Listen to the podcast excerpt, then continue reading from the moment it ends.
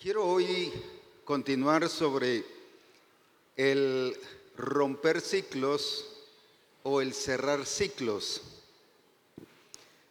Cuando estamos hablando de cerrar ciclos, estamos hablando de varias etapas. Está algo que viene y yo cierro, pero al cerrar también estoy abriendo. Y entonces no es solo de cerrar ciclos, sino el cerrar ciclos me está implicando también que eh, abrir una nueva etapa, una nueva fase. Pero si yo no cierro ciclos, yo no tengo futuro, aunque esté en el futuro. ¿Lo explico? Yo no tengo futuro, digamos, si yo estoy pensando o yo, si yo empiezo a avanzar y a crecer y a tomar un nuevo ciclo, un nuevo proceso y a seguir el proceso que el Señor me está llevando, dentro de un año, tres años, yo voy a ser diferente, a actuar diferente, a tener cosas diferentes. Pero si no cierro ciclo, dentro de esos tres o cinco años yo voy a hacer que igual. A eso le llamo el no cerrar ciclos.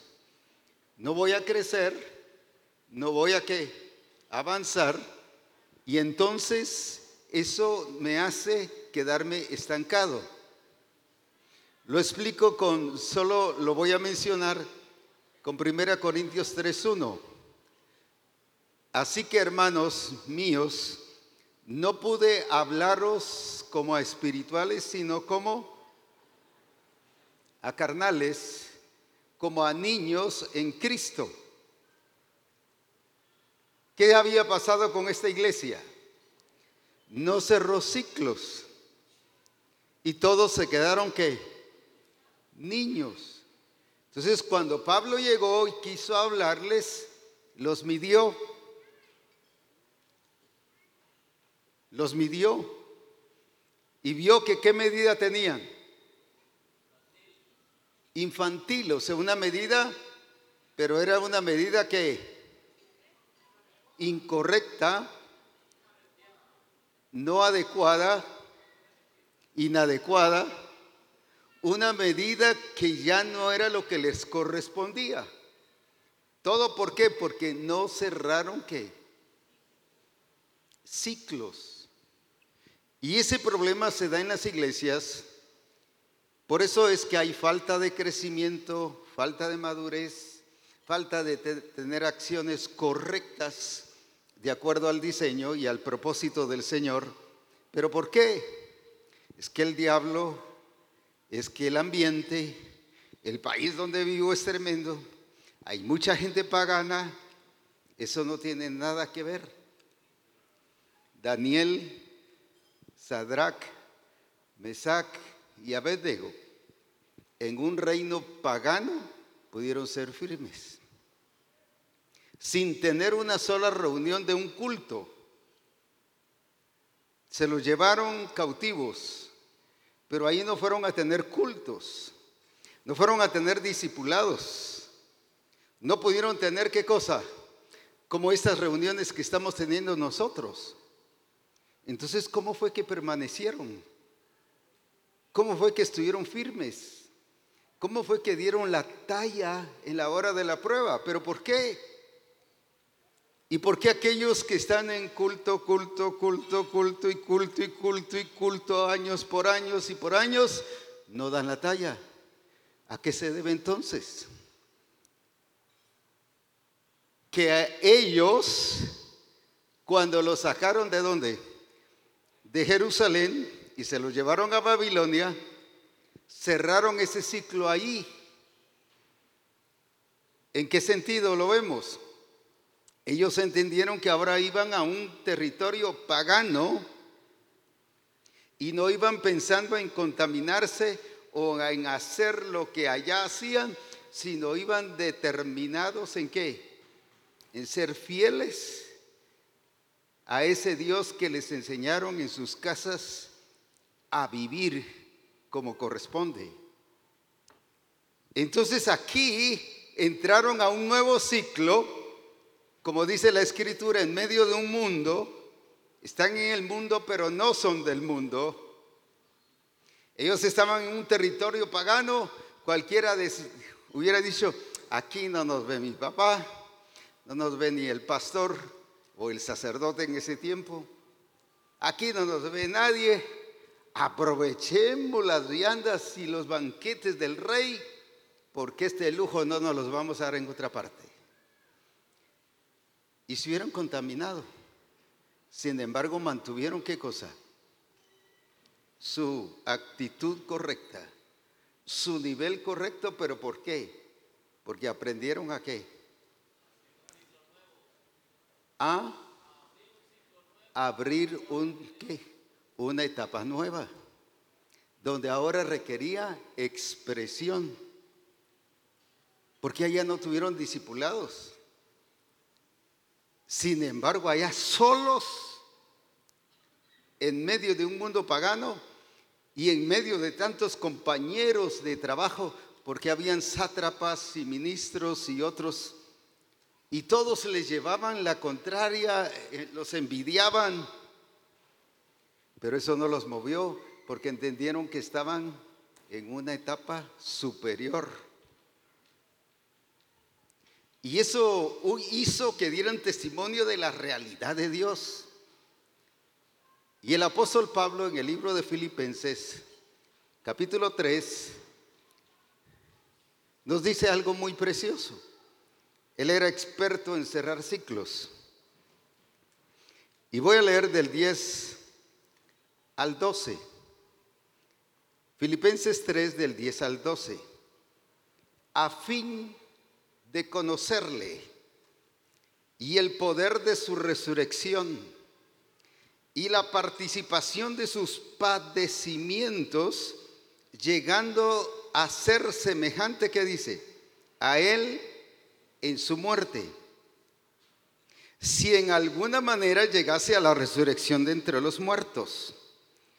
Pero este es el versículo que me interesa ahorita, el versículo 12 no que lo haya alcanzado ya, ni que ya sea perfecto, sino que dice que hacía él, sino que prosigo, que es proseguir, avanzar, no quedarse estancado, no quedarse en el mismo que nivel, en el mismo que más estado, sino que prosigo por ver si qué, si logro alcanzar o si logro hacer aquello para lo cual también fui asido o alcanzado por Cristo Jesús. Y luego el 13, vamos a seguir leyendo ahí. Hermanos, yo mismo, fíjese que Él está siendo responsable, yo mismo, repite conmigo, yo mismo. Él no le estaba echando la culpa al pastor, no le estaba echando la culpa a las circunstancias, no le estaba echando eh, eh, la culpa al país, no le estaba echando la culpa si el Estado les ayudaba o no les ayudaba, yo mismo. Y esa es la actitud que el Señor quiere que salgamos aquí, entendiendo que es nuestra responsabilidad desarrollar, crecer y avanzar. Yo mismo, ¿qué dice? no pretendo haberlo ya alcanzado, sino que qué. Pero una cosa hago, ¿qué hacía? No una cosa pensaba, no una cosa quiero, no una cosa he deseado, porque muchos se quedan solo en deseos, en querer. Ah, yo pensé y solo se quedan en pensar. No, ¿qué dice Pablo? Una cosa que hago y qué hacía. Olvidando lo que queda atrás, o sea, cerrando círculos. ¿Y qué cosa? Y extendiéndome a lo que está que adelante. Lo voy a decir en otras palabras. Pablo entendía que no podía tener futuro si no dejaba el pasado. Por vivir el pasado es que no vemos el destino y no hacemos según el destino que el Señor nos ha llamado a hacer. Solo lo explico con el caso de Jeremías.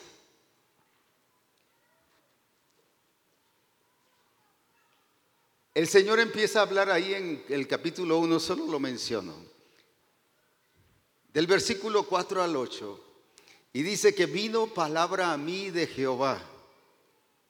¿Y qué le dijo? Le empezó a decir que el, el Señor lo quería usar. Sin embargo, ¿qué dijo Jeremías? Yo soy un niño.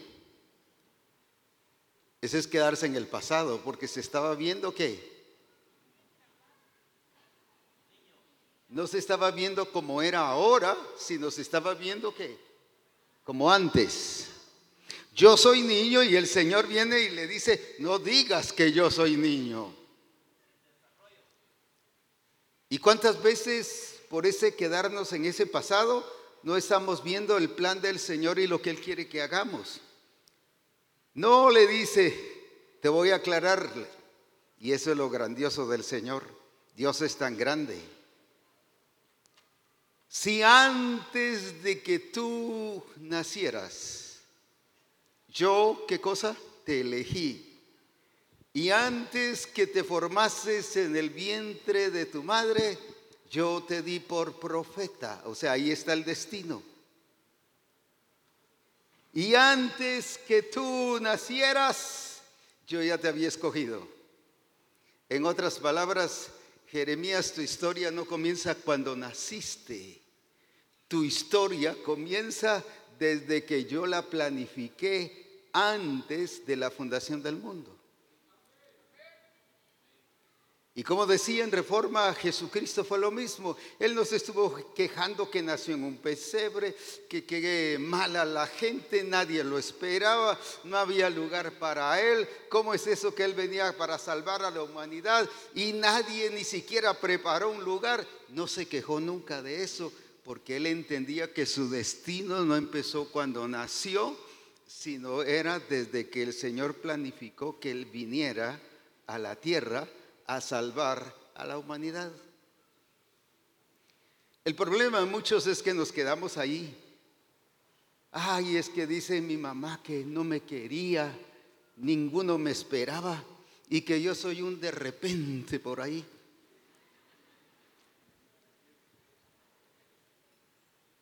O como decía una persona, cada vez que nos peleábamos y yo me iba, me iba a traer el pastor y los hermanos de la iglesia a decir que volviera a la iglesia y volvíamos y a los nueve meses un bebé nuevo y le ponían reconciliación uno, reconciliación dos.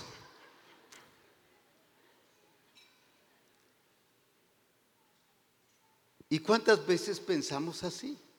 Que nuestro presente o nuestra vida inició Voy a decir la vida física, pues de plano, desde que estábamos en el vientre de la madre y cuando nacimos, pues bueno, cuando celebramos el cumpleaños, no celebramos el cumpleaños de un niño, sino celebramos el cumpleaños, por ejemplo, ¿qué? ¿Cuántos años tiene el profeta Ronnie? 61 años, pero no lo estamos celebrando cuando era niño, lo estamos celebrando ahora. Pues no digo que hoy es su cumpleaños, ahora que tiene esa edad. El problema nuestro es que estamos dolidos y porque nuestro papá y nuestra mamá dijo, veniste así, de repente no te esperábamos, no queríamos más niños. Y ay, nos sentimos nosotros, uy, estoy dolido porque nadie me quería, ni mis papás me querían cuando yo nací. O quería que fuera mujer y fue varón o a la inversa fue mujer o querían que fuera varón y fue mujer y no me querían y ay estoy dolido por eso me siento y no puedo cambiar estamos viviendo un pasado que nos estanca. Pero el apóstol Pablo nos dice aquí qué cosa. Olvidando, fíjese que es una orden, olvidando algo que él hace, una cosa hago. Olvidando, repita conmigo, olvidando otra vez, ¿qué hacía Pablo? ¿Qué es lo que el Señor quiere que nosotros hagamos? Ya fue menos. ¿Qué era lo que quería Pablo? Olvidar.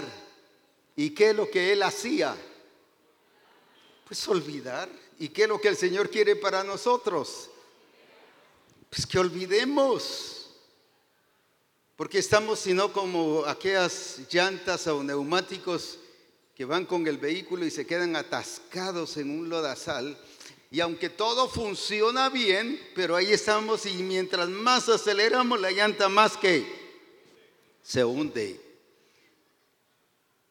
Pero si el carro está bien, sí, pero está atascado.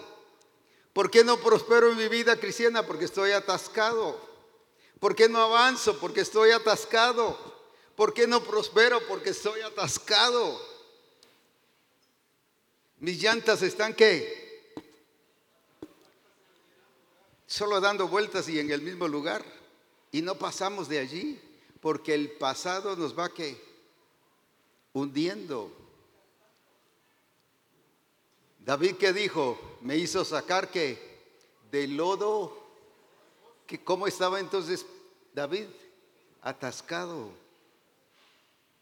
Eso es lo que está diciendo en la versión Abraham. Cuando dice, me sacó del lodo cenagoso, está hablando de lodo. ¿Cómo estaba él? Atrapado, atascado. Quería salir, pero no podía. Y hay hermanos que dicen que no puede, pues aquí está la receta. ¿Y cuál es la receta? ¿Cuál es la receta? No es neurobión, ni es que es olvidar lo que queda atrás.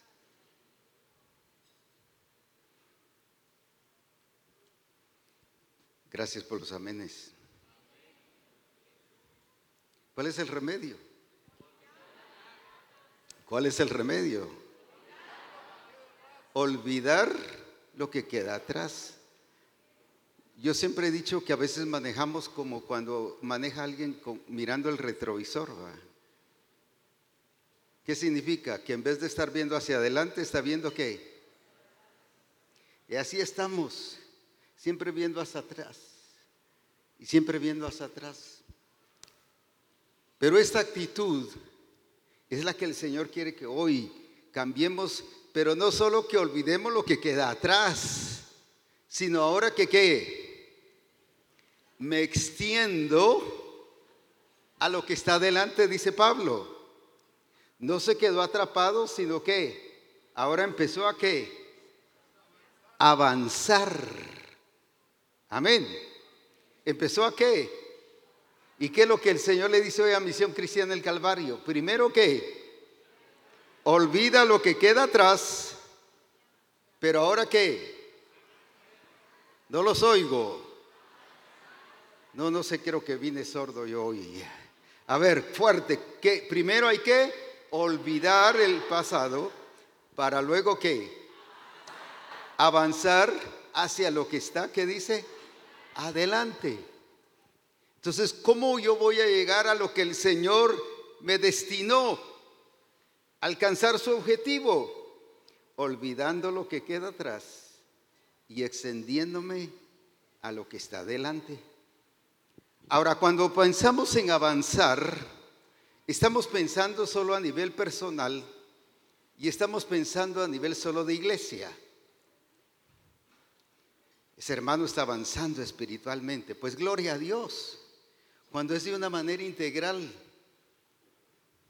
El avanzar no es solo a nivel de iglesia, sino es a nivel integral. Y quiero explicarlo con el caso de Abraham. Porque siempre que pensamos en avanzar espiritualmente, solo estamos pensando en iglesia. seamos buenos hermanos, que asistamos a los discipulados, ¿qué más? Que veamos reforma, el discipulado de mujeres, como que solo una persona lleva aquí. Pero gracias por estar presente.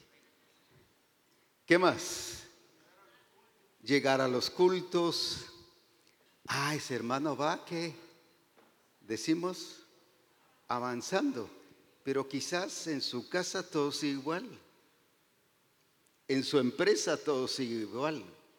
Como empresario, como profesionista, como dicen en México, aquí decimos profesionales, como profesionales seguimos igual. Porque vemos al estilo mundo lo que es del Señor y lo que es de lo terrenal. Y separamos esas dos cosas. Cuando lo espiritual abarca, ¿qué cosa? Todo. Familia, trabajo, iglesia, o sea, es un componente de todo eso que es una persona espiritual. No es espiritual solo porque va muy seguido al templo, sino es por espiritual, ¿por qué? Porque como profesional también da la talla. Es testimonio en su empresa, es testimonio en su profesión. Y una vez que prediqué en una reunión de profesionales sobre esto, al terminar me aborda uno de los profesionales y me dice, mire apóstol, pero lo que usted dijo no, no va, no cuadra. ¿Y por qué no cuadra? Le pregunto, ¿cómo quiere que yo allí en mi trabajo esté orando? Yo no dije eso. ¿Cómo quiere que en mi trabajo yo evangelice? Tampoco dije eso. ¿Cómo quiere? Y empezamos a malinterpretarlo o a interpretarlo religiosamente. Pero allí en el trabajo le dije, tú puedes ser influyente, influenciar con tu testimonio, con tu eficiencia, con tu trabajo excelente.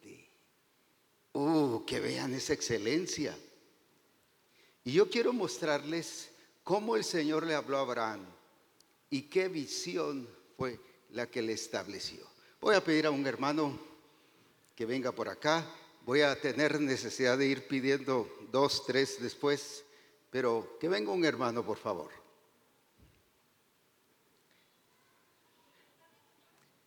Eh, mejor ahorita sí es varón, luego después sí, sí pueden venir. Pero como voy a hablar de Abraham, si no le ponemos a una hermana Abraham.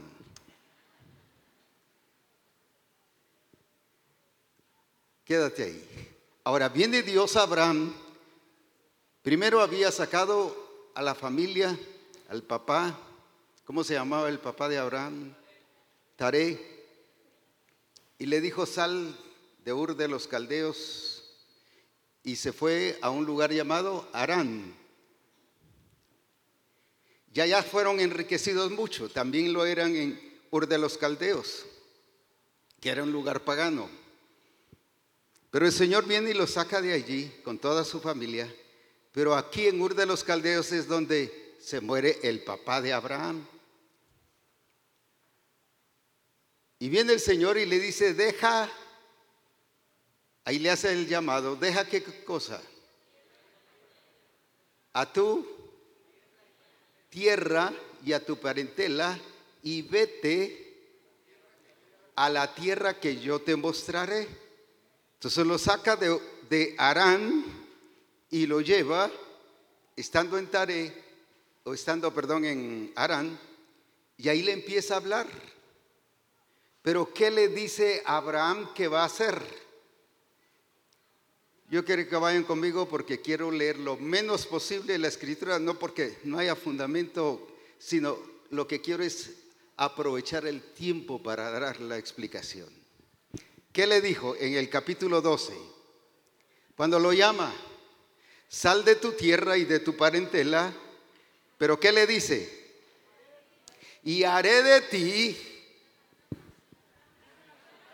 fuerte, haré de ti, otra vez todo, todos por favor, una nación grande. Vayan anotando eso por favor. Le dio una mentalidad, una visión de qué? De nación. ¿O no es así?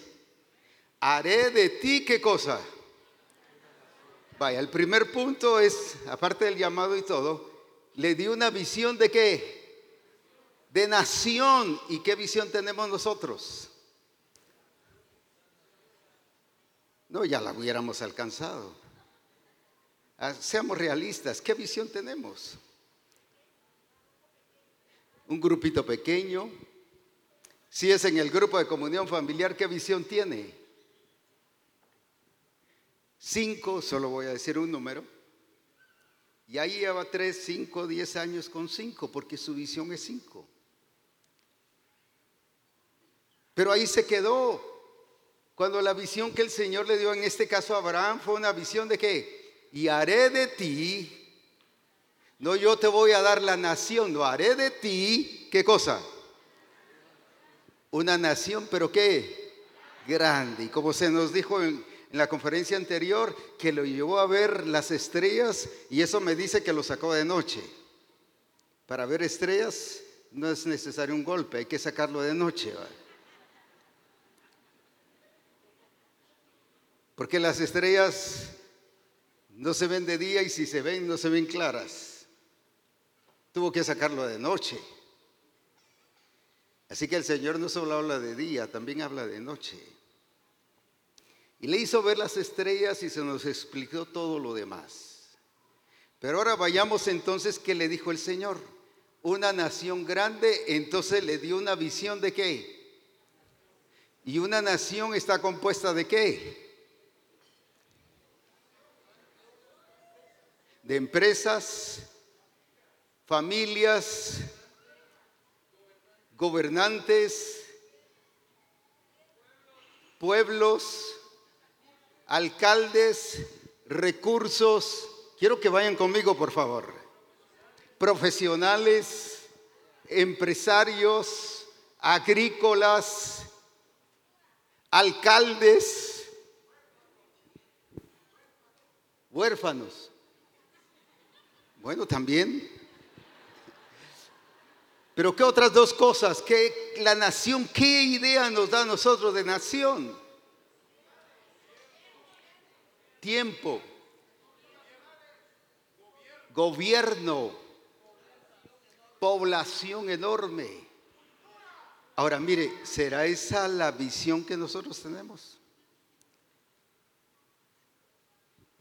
Ahora, aquí va la segunda. Haré de ti una nación grande y ¿qué le dice? Y te bendeciré a ti, porque comienza con Él, comienza contigo.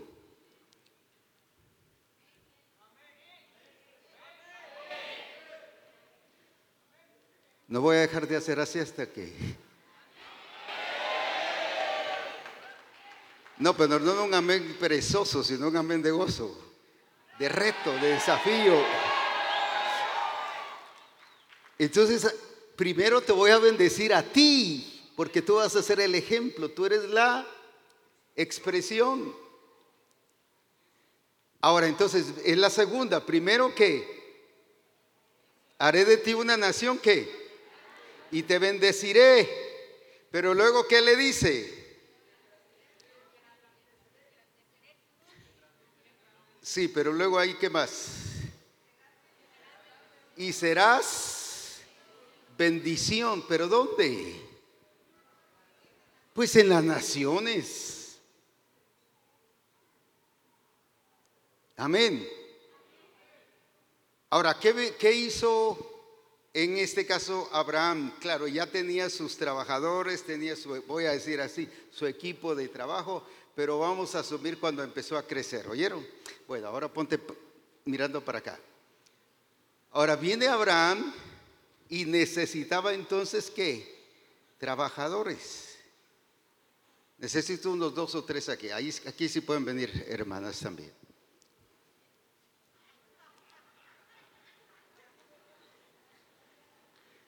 No se preocupen porque voy a necesitar más gente, ¿oyeron? Casi a todos los voy a pasar para acá. Ahora viene Abraham y necesita trabajadores en la nación, en la, en la, ustedes aquí por favor, un poquito así para que les puedan ver allá también. Ahora entonces viene y viene Abraham y le da trabajo a la gente de ese lugar. ¿Qué había empezado a hacer Abraham ahí? bendición. Se puso a predicar Abraham. ¿Y entonces por qué se pone a predicar usted? ¿Cómo empezó el Señor a usarlo entonces? Hay hermanos que los han despedido porque en sus trabajos se ponen a orar y, es hora de trabajo. Cuando ya pasó su trabajo, pues ya es otra cosa. Pero en su hora de trabajo se van a orar y, ¿Y por qué lo despidieron? Es que me encontraron orando y era hora de trabajo, sí, pues gloria a Dios que lo despidieron. No, pero si estaba orando, claro, imprudente. Estaba robándole al trabajo. O se pone a evangelizar en las horas de trabajo. No, ¿qué hizo Abraham? Él no se puso a predicarles, pero se puso a qué? Yo quiero que sigan, por favor, me sigan. Se puso a bendecirlos, pero ¿cómo los bendijo? ¿Por qué? Porque al darle trabajo a él, su familia va a tener que bendición. ¿Qué más? Se van a poder vestir, van a poder comer y van a poder tener salud y van a poder... Entonces, ¿qué está haciendo con ese lugar? Eso es lo que el Señor quiere que hagamos. Bendecir. ¿Qué significa bendecir? No solo Dios le bendiga, hermanito, mucho gusto en saludarle, hermanita, Dios le bendiga y echarles bendición a todos. No. ¿Cómo es bendecir entonces? accionar porque primero Él es una persona que bendecida y por lo tanto puede bendecir a qué? A los demás. No sé si me estoy dando a entender. La pregunta es, ¿por qué no lo estamos haciendo así?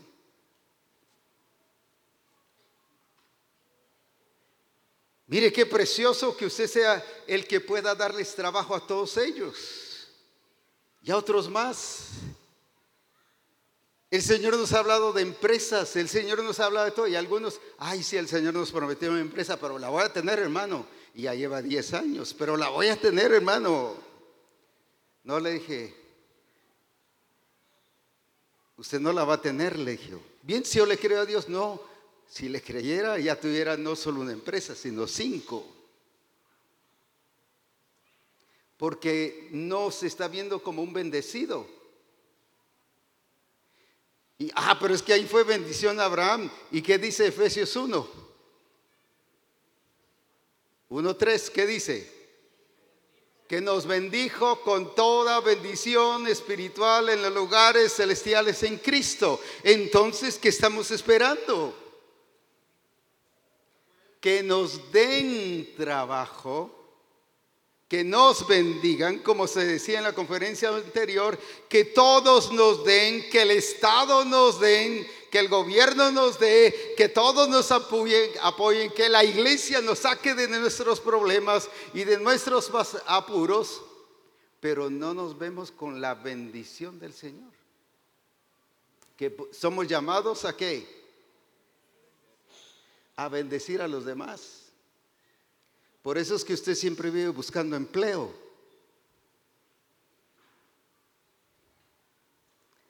Pero el diseño es que usted sea el bendecido. Amén. Y claro, si ya está trabajando como empleado, ahorita va también esta otra enseñanza, pero sigamos ahorita con ello. Ahora, viene entonces cómo Abraham empezó a cumplir la palabra, la palabra que el Señor le había dado. ¿Y sabe cuántos trabajadores nacidos en su casa habían, según en, Génesis, creo que es 14, ahorita nos lo van a poner por allí, donde dice que Abraham, cuando fue a rescatar a Lot, ¿se recuerdan? No fue a traer el ejército del gobierno y que el Estado lo sacara de apuros.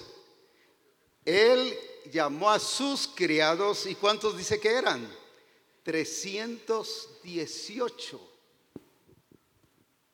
Abraham teniendo 318 nacidos en su casa, más los papás de ellos,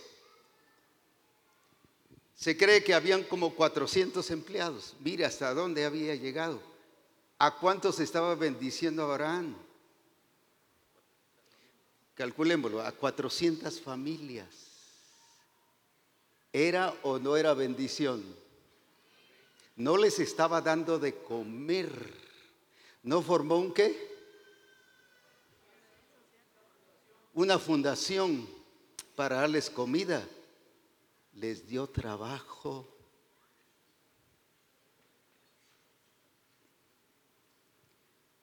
Entiendo que por no decir amén están reconociendo que no hemos hecho nada.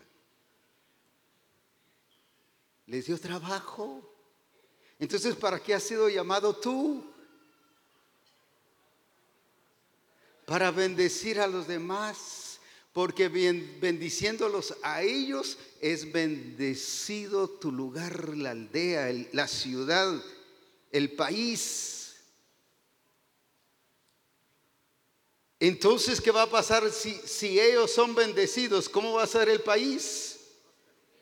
Próspero, ¿por qué? Porque él va a comprar qué cosa? Ropa. Entonces el que tiene negocio de ropa también, ¿qué va a tener? prosperidad, pero voy a asumir, viene ella y, necesita, eh, ¿qué cosa? Maquillaje. Va a comprar qué cosa? Productos de maquillaje. Entonces la señora que vende maquillaje, productos, ¿cómo se le llaman eso? A eso. De belleza, va a tener que Miren ahora cómo se traslada y se multiplica la bendición. Él tiene que comer. No solo de pan vivirá el hombre, dice, pero también si no come, no vive. Tiene que comer. Entonces la esposa tiene que ir al mercado, voy a decir así, aunque también trabaja en otras áreas, pero va al mercado y va a comprar tomate. ¿A quién está bendiciendo ahí? Necesita cebollas. Padre, dame cebollas. No tiene que ir a comprarlas. Y al comprarlas, ¿qué pasó? Está bendiciendo a otra cantidad de personas. Necesita qué más? Una casa. Sí, muy bueno, una casa. Entonces ahora Él le va a dar trabajo a quienes? A, constructores, arquitectos, ingenieros. Eso es bendecir toda una nación. Gracias por creer esa palabra. Hay flujo económico. Entonces, como iglesia, cuando decimos que el Señor no puso ni al gobierno, ni a Naciones Unidas, ni a, ni a OEA, ni a la Unión Europea, ni a todos los demás instituciones internacionales, sino puso a la iglesia, como dije ayer, y mostré el versículo que dice que la iglesia es llamada a notificar la supereminente grandeza del poder de Dios, quienes son los llamados a producir y a producir trabajo, empleo, producción. ¿Quiénes? ¿Quiénes? Yo, usted. Porque al estar bien usted bendecido y pudiendo dar trabajo, va a bendecir a quién. Y todos, entonces imagínense comprando qué? Comprando trajes o comprando qué dijimos aquí? ropa, comprando aquí asuntos de belleza, comprando aquí qué? Verduras. Verduras, comprando aquí qué? Casas y comprando aquí qué? Calzado. Entonces, ¿cuántos son prosperados ahí? Lo que pasa es que, ah, es que yo lo voy a bendecir. Mire, ¿cómo se llama usted? Luis, mucho gusto, soy Abraham. Vengo a hablarle del Señor y a evangelizarlo. Y él es un gran ateo. Y yo le digo, mire, Dios lo quiere bendecir, sí, pero a través de quién? No, mire, yo lo quiero bendecir y aquí le doy tanto. Mire, gloria a Dios, ya lo bendije, cumplí la palabra nombre. ¿Qué es bendecir según la escritura?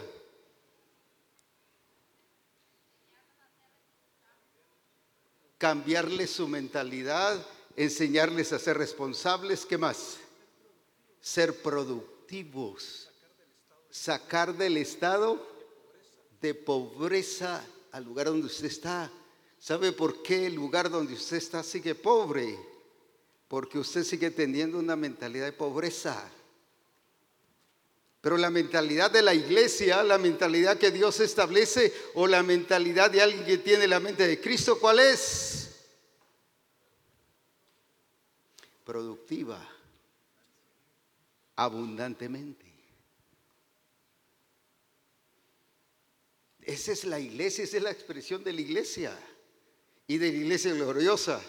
No la iglesia que solo está en sus cultitos y gloria a Dios. La hermana está bendecida porque danza mucho. No estoy en contra de la danza, si yo también danzo. Porque la escritura dice que hay que danzar y alabarle.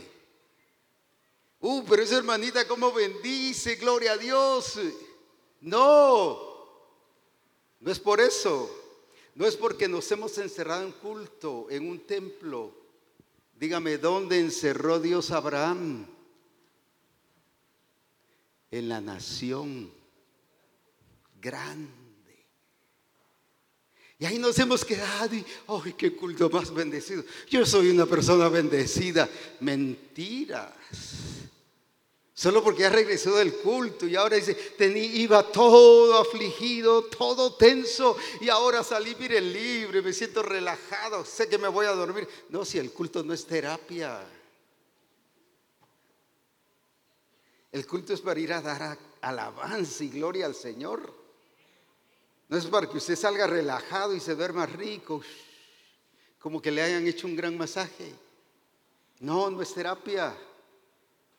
Pero nos hemos encerrado solo en el templo, pero ¿a dónde mandó el Señor Abraham? ¿Y a dónde nos ha mandado el Señor a nosotros? Id y hacer discípulos al templo. Así dice. Y entonces, ¿por qué nos hemos encerrado en los templos? No digo que no los usemos, pero eh, no es ahí nuestro centro de trabajo, sino nuestro centro de trabajo son las naciones.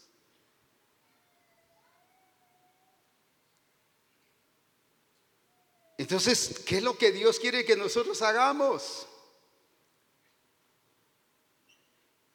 La expresión de su iglesia, pero ¿en dónde? En las naciones. Aleluya. Amén. Amén. Ahora viene entonces, ahora vamos a cambiar un poquito la modalidad aquí. Él va a hacer que alguna profesión que ustedes tengan, o si no, nos la vamos a inventar aquí, solo es para dar el ejemplo. Ingeniero, doctora, abogado, ganadero, bombero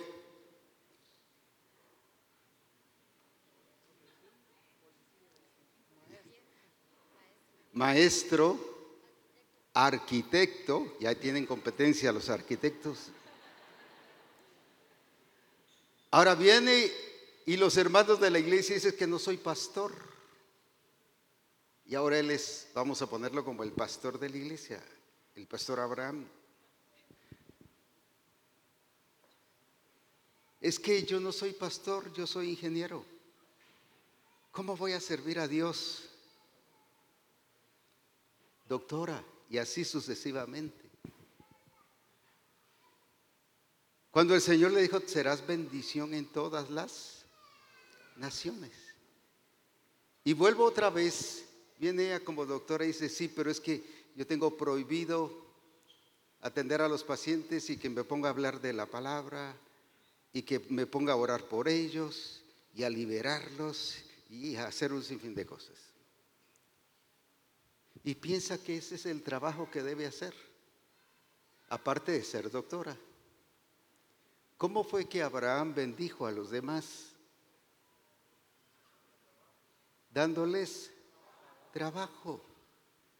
¿Qué es lo que entonces ella tiene que hacer como doctora? Generar trabajo. Generar trabajo. ¿Cómo puede ser el trabajo de ingeniero en este caso? Generar qué? Trabajo. ¿Cómo va a ser con él lo mismo que? Lo mismo de él. Lo mismo de él. Y lo mismo de él. La pregunta es, ¿a cuántos les está generando trabajo? Ah, es que eso no es evangelismo. Pero ¿qué hizo Abraham? Generó trabajos. Y ahí estaba cumpliendo qué cosa? El ser bendición a las naciones. Ah, yo no había visto la iglesia así, si haya estado más de dos mil años en la escritura. No lo ha visto porque lo ha, leído con el lente religioso, pero no con el lente de la mente de Cristo. Ahora vienen ellos, volviendo al caso de Abraham, como el que está, voy a decir, como el jefe de los trabajadores, y vienen ellos, ¿y cómo tienen que trabajar ellos? Con excelencia ¿Qué más? Siendo cristianos con compromiso, con responsabilidad, con rectitud. Pero podría venir él y decir, ah, no, yo no voy a trabajar así porque voy a hacer prosperar a mi jefe. Él va a ganar más. Y los que están en contra de los que prosperan dicen, no, no, es que todos tenemos que ser iguales. Y no existe nada igual, eso es falso, eso no, no, no existe. Hay gente y hay grupos que dicen, no es que todos tenemos que ser iguales, y no, mire, les doy 10 mil quetzales a cada uno y le preguntamos a los ocho días qué hicieron con los de mis quetzales. Disculpen el término que voy a decir, él se va a embriagar, el otro se va de vacaciones, el otro se va de qué? De shopping y así todo. Cuando sentimos a los ocho días, ¿quién salió de pobre? El pobre sigue siendo pobre y el rico sigue más rico. Entonces es falso cuando dicen que tenemos que ser todos iguales, porque no todos actuamos iguales. Unos pues, se ponen la buena a celebrar, me dieron 10 mil dólares, voy a decir así celebremos. Se lo gastó todo. Como el hijo pródigo, le dieron la herencia y ¿qué se fue a hacer? A malgastar todo. ¿Salió de pobre? No. Así que eso de, de, que todos somos iguales, eso no es cierto. Por un tiempo podemos resolver una situación, pero a los 8 o 15 días al mes, ya no digamos al año, los pobres siguen más pobres entonces no resolvemos nada. Pero haciendo esto, generando trabajo, si a todos los sacamos de su crisis y el país se, resulta siendo qué cosa? Un país que próspero.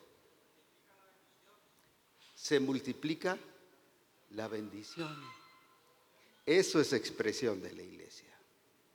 Pero ahora hablando entonces de ellos, vienen ellos y con su eficiencia, digamos una cualidad, dijimos excelencia, eh, responsabilidad, alguna cosa ahí. Pueden repetir las mismas que ya dijimos. compromiso, puntualidad, lealtad, transparencia, perfección, ayudémosle aquí, disciplina,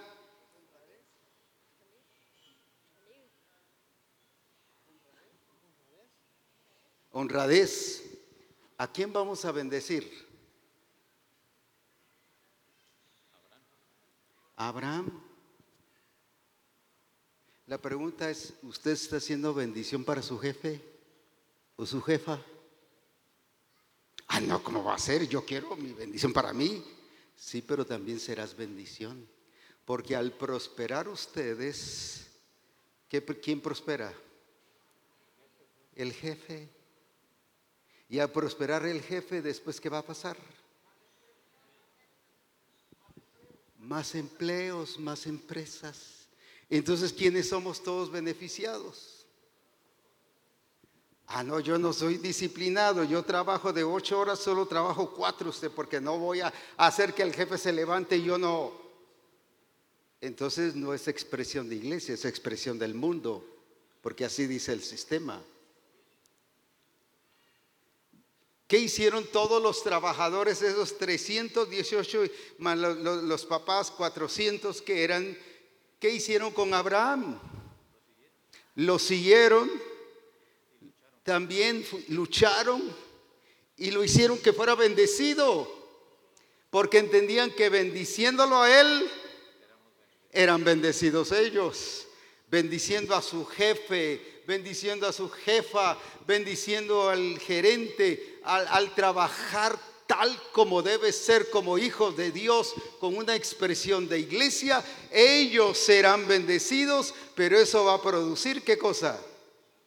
Ah, pero es que no es cristiano. Dígame, en una nación donde estaba Abraham trabajando, donde llegó, si llegó a una nación conflictiva. Al fin de tantas vueltas llegó a Canaán.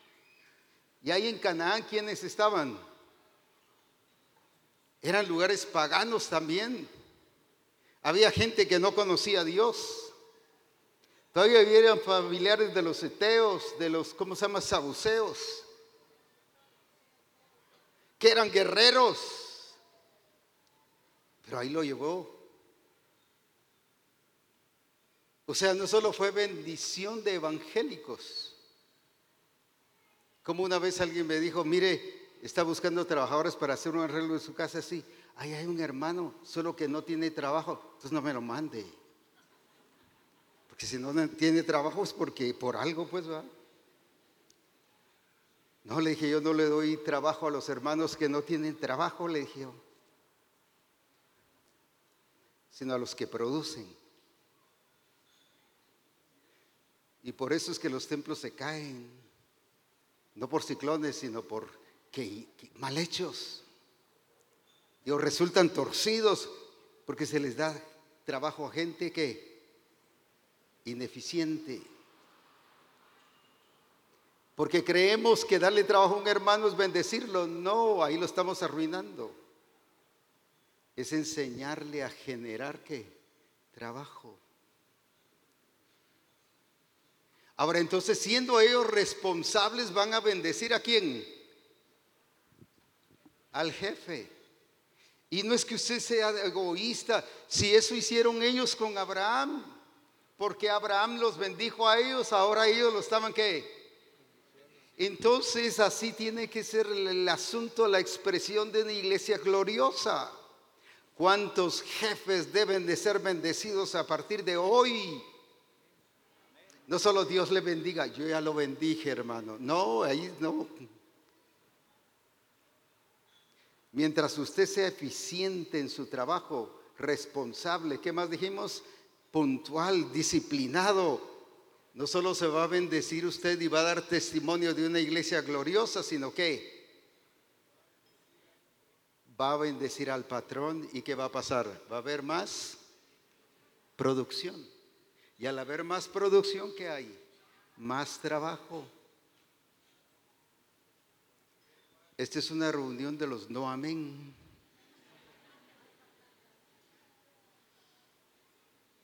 Pero esa es expresión. Ahora, entonces viene, ¿qué hace entonces Abraham con eso? Luego dice que tomó de, sus criados, o sea, de sus trabajadores, y los mandó a pelear con los que tenían a Lot. Imagínense, unos que eran trabajadores, que sí sabrían sembrar qué, tomate, maíz, aunque no existía por allá, ¿va? trigo, ganado, pues sabían trabajarlo y ponerlos a guerrear. Y salió victorioso de ahí. Porque esa gente se entregó y se dio. Hasta entregó su vida porque estaban peligrando su vida. ¿Pero por qué? Por gratitud. ¿Cómo está la gente que está trabajando para ti?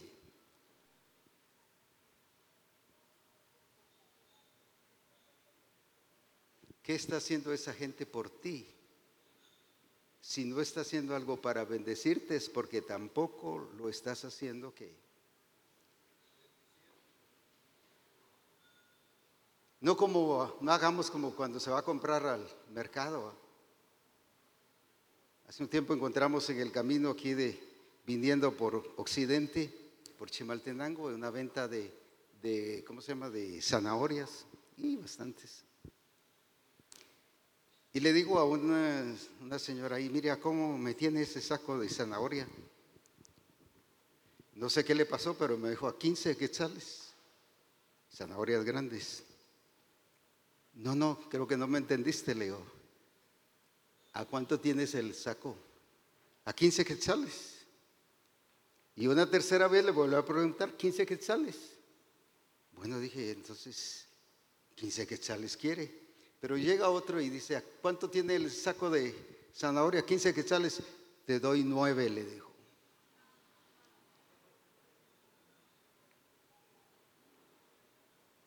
Le dije, démelo.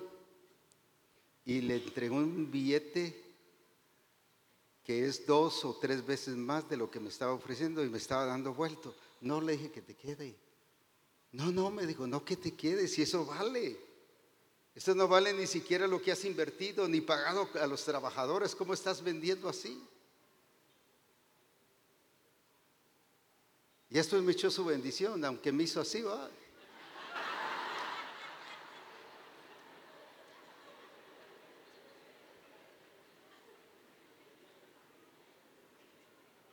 Pero es que somos llamados a bendecir, no que, no que, ay, lo conseguí a nueve, barato usted, de plano ese señor llegaba a la casa y a decir, miren, lo conseguí cómodo, quitando dinero, quitando dinero.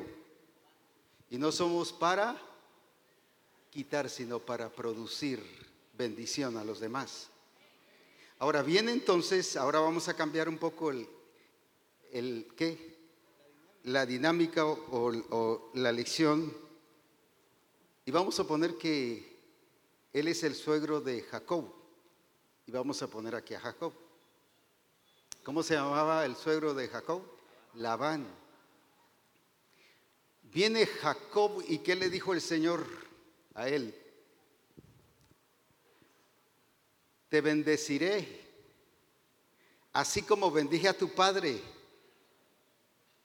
te bendeciré y todo lo que hagas será que prosperado. Ahora viene Jacob y empieza a trabajar con Labán cuidando qué? Las ovejas de Labán. ¿Y qué pasó con eso? No cerró el negocio, no quebró. ¿Qué pasó? Prosperó. ¿Por qué? Porque había llegado el que tenía la bendición. Y aquí se multiplicaron las ovejas y viene Labán un poco pensando a nivel mundo, ¿qué hace? No, no, no, este, este de plano va a crecer mucho y me va a quitar a mí de ser el jefe o el qué, el propietario. Así que le quita las ovejas blancas y le deja las manchadas. Aquí sí voy a qué? A arruinar a Jacob. Y él aquí va a mostrar si las puede o no las puede. Pero como Jacob no dependía de lo que dijera el jefe, su suegro en ese caso, o lo que, la situación de si unas eran blancas o no, él dependía de lo que Dios le había dicho, que lo iba a bendecir. ¿Y qué pasó con las ovejas esas otras? Viene y dice que multiplicó las ovejas y el suegro se queda con la boca abierta. No eran entonces esas, dice mal el arreglo. No, ahora te voy a quitar las, la, te voy a dejar qué cosa? Las blancas y me vas a entregar las manchadas. Ahora sí ya la hice, dijo Elba. Pero como el de la bendición no era el jefe, sino era él, entonces, ¿qué pasa? Se multiplicaron las manchadas, dice la escritura. Y el jefe se queda con la boca abierta. Pero ¿y qué pasó? ¿Qué hice mal otra vez? Y le quita una parte del sueldo porque, del sueldo porque dice que diez veces le cambió el sueldo. Como quien dice, lo voy a afectar, lo voy a apretar. Pero él no vino delante de Dios, Padre, tengo un jefe malo, tacaño, que más eh, aprovechado. No, no, él siguió cumpliendo su responsabilidad de ser que y siguió multiplicándose. Hasta que por fin que ya le estaba sacando las canas verdes el suegro, entonces decidieron que apartarse. Pero él en ningún momento fue a hablar ni con los demás, ni con, ni con otros, ni con Dios. Señor, contigo vengo porque a ti sí te puedo contar mis quejas. Mire al jefe que tengo. Y empezamos con la suposición que a él sí se le pueden contar nuestras quejas. No, él siguió haciendo lo que tenía que hacer y el Señor lo seguía prosperando. ¿Qué es lo que tú tienes que hacer en tu, trabajo? Según esta lección. Hacer bien el trabajo.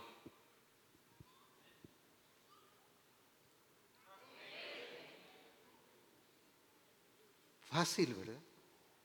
No solo hacer bien el trabajo, sino hacer qué? Con excelencia, sí, pero hacer lo que le corresponde,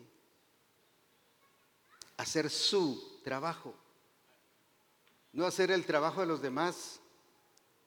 Mire, yo ya terminé, pero como usted no ha terminado, le voy a ayudar para que no le saquen o no le quiten el trabajo. No, deje que la otra persona sea responsable. Y cree que por ayudarle usted es buen cristiano, no, ahí es malo porque lo sigue arruinando, lo sigue descomponiendo. Que Él aprenda de usted que es responsable, que lo imite a usted, no que usted lo imite a Él. Ese es el problema. Los demás salen a las cuatro, todos salen a las cuatro de la tarde, solo es un ejemplo. Pero ya a las tres ya guardaron todo. Y el que es cristiano a las tres menos diez ya guardó todo. Eso es, ¿qué cosa? Entonces, ¿qué nos está enseñando el Señor aquí? Que la iglesia para ser expresión de la iglesia gloriosa no es a nivel de templo, sino es a nivel de nación. Amén.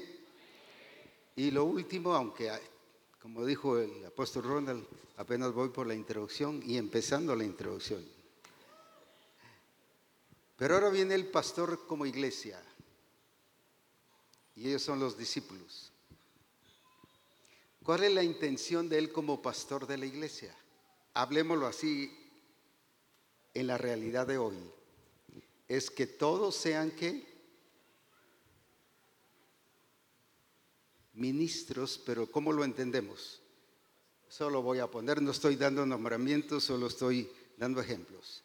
Pastor, profetiza, ¿qué más? Maestro, evangelista, apóstol, maestro, pastor.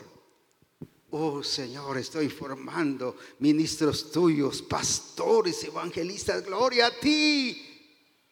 ¿A eso mandó el Señor Abraham? Entonces, ¿por qué solo tu mentalidad es formar? De los cinco ministerios o cinco dones ministeriales. No está malo en el sentido de que hay que para la extensión de la obra, pero solo te dedicas a qué? ¿A qué? A formar solo ministros. Él como ingeniero va a dar testimonio y ahí es la expresión de la iglesia donde su profesión la está ejerciendo. Entonces, ¿qué es? A la luz de la palabra, ¿qué es? Aunque no sea apóstol, profeta, evangelista, pero con su profesión está cumpliendo un ministerio al darles trabajo, al darles testimonio, al enseñar a que generen trabajo, al enseñar la excelencia que está haciendo, revelando a Cristo en sus vidas. Y entonces varios de ellos se van a convertir no por predicación, sino por testimonio. Hoy aunque, no les, aunque les estamos predicando, pero por la falta de testimonio no se entregan al Señor. Entonces, ¿qué va a hacer él? Ahí no que se pone a orar y todo el que le llega a, pedir trabajo, mire, hágame una casa, hágame un trabajo de ingeniería y por favor, a ver, venga, lo voy a bendecir en el nombre de Jesús y empieza a orar. No, no se puso a orar, se puso a actuar, no religiosamente, sino que no estoy diciendo que no hay que evangelizar. Se puso aquí a expresar lo que él era en Dios y lo que él creía de Dios. Entonces la expresión de una iglesia gloriosa, ¿cuál es? A ver, resúmanmela ahorita. Es que ser bendición. ¿A quién? ¿A quién? Sí, a las naciones. ¿Qué otra cosa más? Ser productivo. ¿Qué otra cosa más? Que no solo son los cinco dones ministeriales, porque en una nación no solo hay iglesia, como ya dijimos, hay qué? Profesionistas, hay agrícolas, hay gobernantes, hay presidente, hay ministros, hay senadores, hay qué más? Doctores. Que ellos también. Por eso es que no el doctor dentro de una congregación, ¿cómo se siente? Sin esta, esta visión, ¿cómo se siente? Fuera de lugar. Dice, yo no me ponen. A veces me ponen a cuidar carros. Ese doctor es humilde. cuida carros. No, hombre.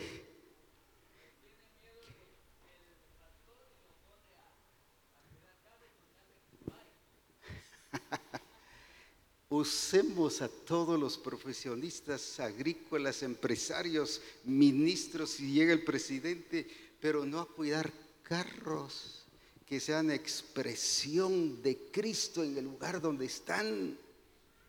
Entonces así el Señor se va a hacer y va a permitir que, que, que en mi país, ya sea que ella sea alcalde, alcaldesa o que haya un alcalde y de ahí va a salir el presidente, de ahí va a salir qué? Eso es una iglesia que está sobre la nación, no que está en la nación que es lo que estamos usando ahora.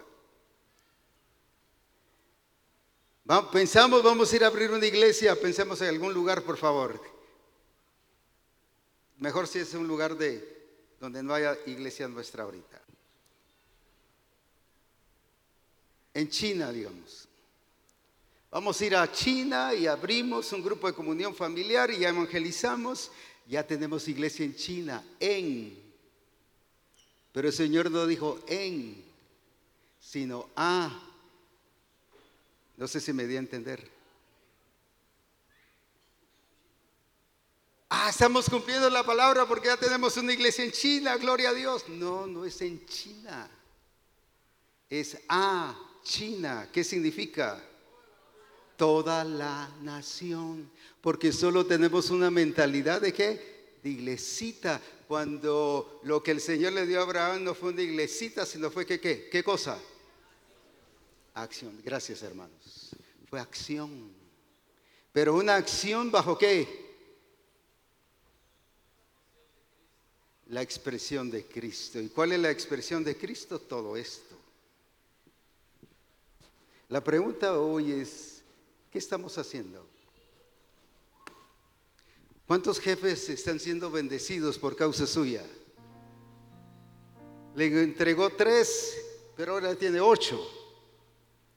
Y no como aquel que escondió el talento. Le entregaron uno y con ese uno se hizo bolas y se armó la de San Quintín y él solo se hizo problema, mejor lo fue esconder. Escondidos en un templo. Escondiendo el talento en un templo.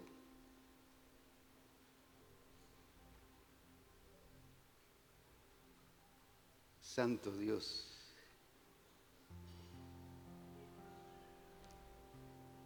Nos va a tocar que decir, sí, tuve miedo y, lo escondí. No si era la nación, sí, pero estoy en el templo. Lo escondí allí, ahí solo.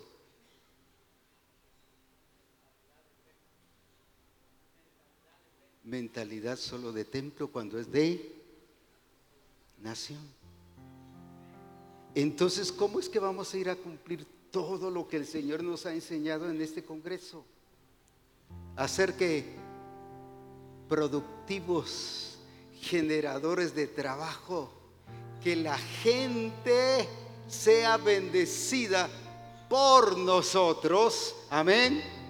No por el Estado, no por la Unión Europea, no porque allá en, ¿cómo se llama? En Noruega mandan ayuda para ciertos grupos o ONG. No, porque la iglesia está revelando a un Cristo que, que dijo, yo trabajo porque mi Padre también trabaja. ¿Qué vamos a hacer ahora entonces? ¿Qué vamos a hacer ahora con las iglesias? No las vamos a cerrar y echar llave, los templos. No, no estoy diciendo eso.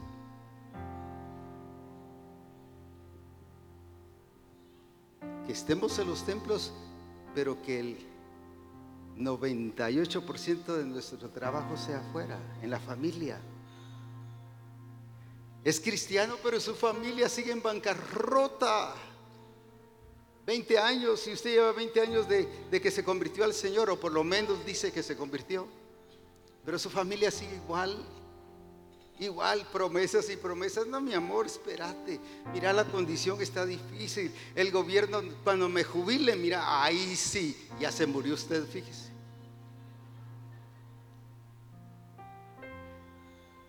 Si Abraham, a los cuantos años el Señor lo llamó,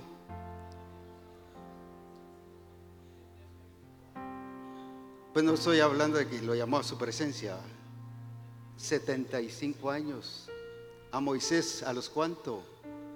80. Entonces, ¿quién está viejo aquí?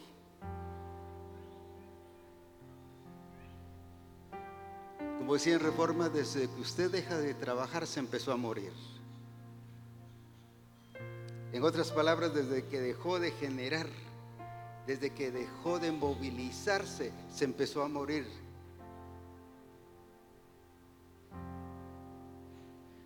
A morir en qué? Físicamente. Pero también a morir en qué? En lo que ha sido llamado a ser. La verdadera expresión de la iglesia es una expresión hacia la nación. Oh, que su nación sea que enriquecida, prosperada, pero ¿por qué? ¿Por quiénes? ¿Por quiénes? Por nosotros como iglesia de Jesucristo, que tomemos nuestro lugar. Aleluya. Amén. ¿Qué vamos a ir a hacer entonces ahora? Dice que qué hacía Abraham. No pensaba, no quería, no solo deseaba, no, no, él hacía.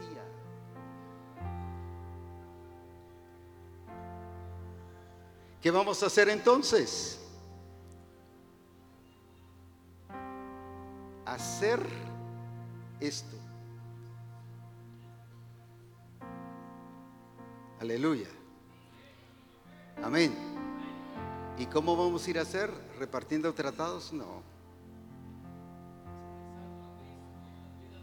Revelando a Cristo en las vidas de las personas. Generando vida, generando trabajo, generando prosperidad, porque si los demás prosperan, ¿qué va a pasar?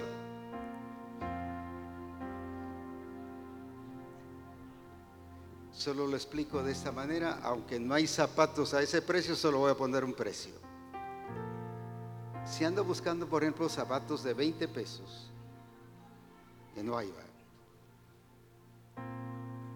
pero si empiezo a generar trabajo, ese zapatero después no que los va a poner más caros, sino es porque va a ser mejor su trabajo, por eso es que están más caros ahora 100, 200, 300, 500. Pero después este va a vender zapatos a cuánto? Mire cómo va, porque una persona empezó a bendecir. Entonces no es solo la persona que bendice la que es bendecida, sino también que la nación. Y las naciones, Abraham Dios lo puso para bendecir que no templos, sino naciones. Aleluya. Póngase en pie entonces. Apenas la introducción y el, el siguiente mensaje es para el otro congreso.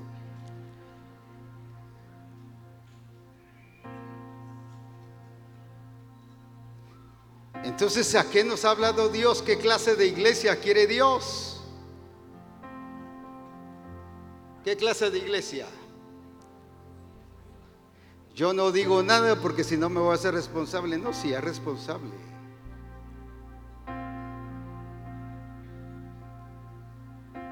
¿Qué clase de iglesia? Productiva. Pero no que cuando un inconverso llega al templo, Llega lo primero que se le acerca a un hermano, ay, présteme dinero, por favor, fíjese que estoy pasando una crisis. ¿Qué va a decir ese, ese inconverso? Que están peor que nosotros allá afuera. Ah, pero que vean aquí productividad.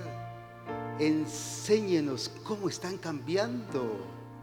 Porque su familia salió de la crisis y ahora su familia viste, come, está saludable. ¿Pero por qué? Porque son productivos. Aleluya. Aleluya. Amén. Amén. Entonces ya no vamos a ver al Estado ni a echar la culpa al Estado. Es que el Estado no me ayuda. Mire usted aquí pasó crisis y ni me vienen a ayudar, hombre. No.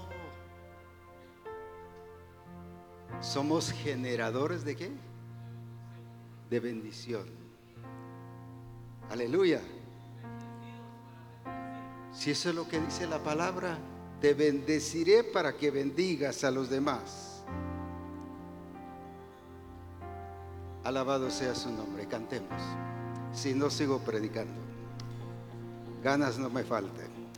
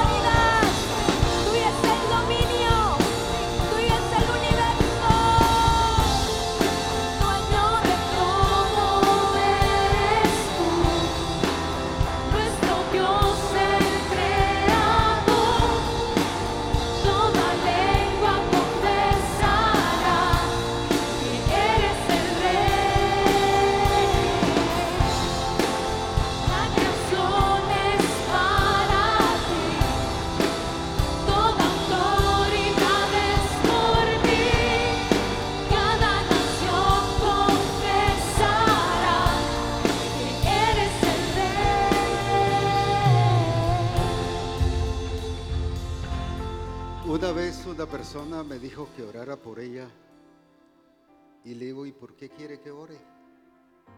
Para que yo sea exitoso. Y quiero que usted me enseñe cómo ser exitoso. Pues veniste a la persona equivocada. Yo no te voy a enseñar cómo ser exitoso, ni qué es ser exitoso. Pero sí te puedo decir que la genética que tú tienes de Cristo, ahí ya está el éxito. Tú eres exitoso no por lo que alcances, tú eres exitoso por lo que eres. Lo mismo me preguntarán cómo ser una iglesia gloriosa. Deme cinco pasos para ser la iglesia gloriosa. No es por pasos, es por lo que eres. Es por lo que eres. No busques ser una iglesia gloriosa, sino es solo expresar lo que eres. Por eso dice ahí qué cosa, cuando Cristo qué, que haga. No tienes que buscar eso, solo qué, expresarlo. Si eso eres tú, así que deja de buscar éxito. Tú eres éxito. Deja de buscar la iglesia gloriosa, porque no la vas a encontrar afuera. Está en ti, en la genética que tienes. Alaba a Dios entonces. Alaba a Dios entonces. Alaba a Dios entonces. Porque lo que el Señor quiere es que tú saques lo que tienes dentro. No tenemos oro ni plata, pero te vamos a dar lo que tenemos. En el nombre de Jesús, levántate y anda. Pero ¿qué tenían? No pues solo poder, tenían a Cristo. ¿Y qué le transmitieron? Y se levantó el cojo. Le dieron lo que tenían. Misión Cristiana del Calvario, vamos a dar lo que tenemos. ¿Y qué tenemos? ¿Qué tenemos? La vida de Cristo. Aleluya. Amén. Cantemos otros dos coros más, por favor.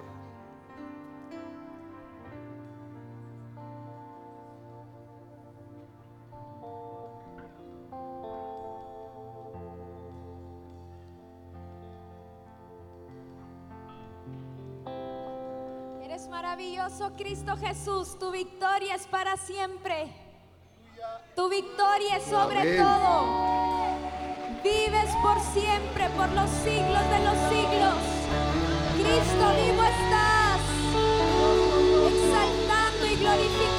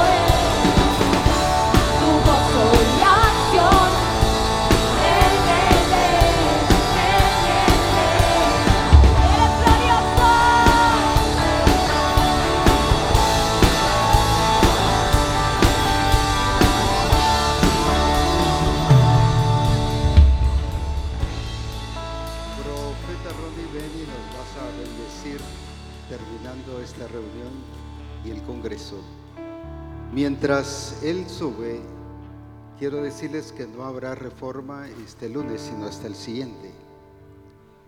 Y la otra es que el otro Congreso queríamos hacerlo en marzo, pero aquí marzo y abril van a seguir haciendo trabajos. Así que solo nos queda mayo, mayo y noviembre. Entonces estamos en eso, pero como no tenemos fecha exacta ahorita, ni se ha cerrado ninguna cosa a nivel del, ¿cómo se llama?, del hotel, por eso no puedo decirles, está confirmado para mayo, pero sí nuestra fecha de otro congreso sería mayo. No porque estemos cambiando, sino sencillamente no podemos tenerlo. Y si lo hacemos en febrero, ya muy cerquita. Entonces les estaremos confirmando porque todo depende de los arreglos que hagamos con el hotel.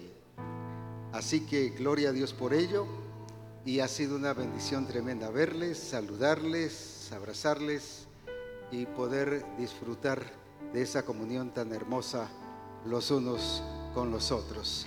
Oremos entonces y demos gracias a Dios por este Congreso, declarando la gloria de Dios y el poder de Dios en nuestras vidas. Gracias, apóstol. Levantemos nuestras manos y demos gracias al Señor. Dice la escritura que debemos abundar en acciones de gracias. Por lo tanto, hoy, Señor, te damos gracias por permitirnos estar en este lugar para exaltar y glorificar tu nombre. Y a través de cada expresión de cada hijo tuyo, Señor, te hemos visto a ti. Gracias por tu revelación. Gracias por tus siervos. Gracias por cada congregación que hizo todo por estar acá. Gracias Señor por permitirnos llegar con bendición, pero también regresar con mayor bendición.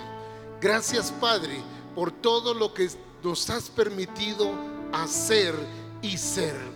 Gracias Padre por cada momento por cada situación que se dio y que se dará, porque tú, Señor, eres el Señor de todas las cosas. Reconocemos que en Misión Cristiana el Calvario, tú eres nuestro Dios, tú eres nuestro Señor, el Todopoderoso, el grande, el fuerte, el único Dios verdadero. A ti sea la gloria, la honra, la alabanza, la adoración, la exaltación, el poder, el dominio, la sabiduría, las riquezas sean para ti, Señor. Hoy, Padre, al regresar cada uno, Señor, a su lugar, sabemos que todo, Señor, está en tu mano y en tu voluntad. Despedimos a tu iglesia con paz y bendición y que al llegar a nuestros lugares se haga una realidad, Señor, todo lo que hoy hemos recibido de parte tuya. Tu nombre sea glorificado y sea exaltado para siempre en Cristo Jesús. Amén y amén. Fuerte aplauso al Señor. Toda gloria para Él. Y sean bendecidos. Que el Señor guarde su salida y su entrada, como dice la Escritura. Bendiciones.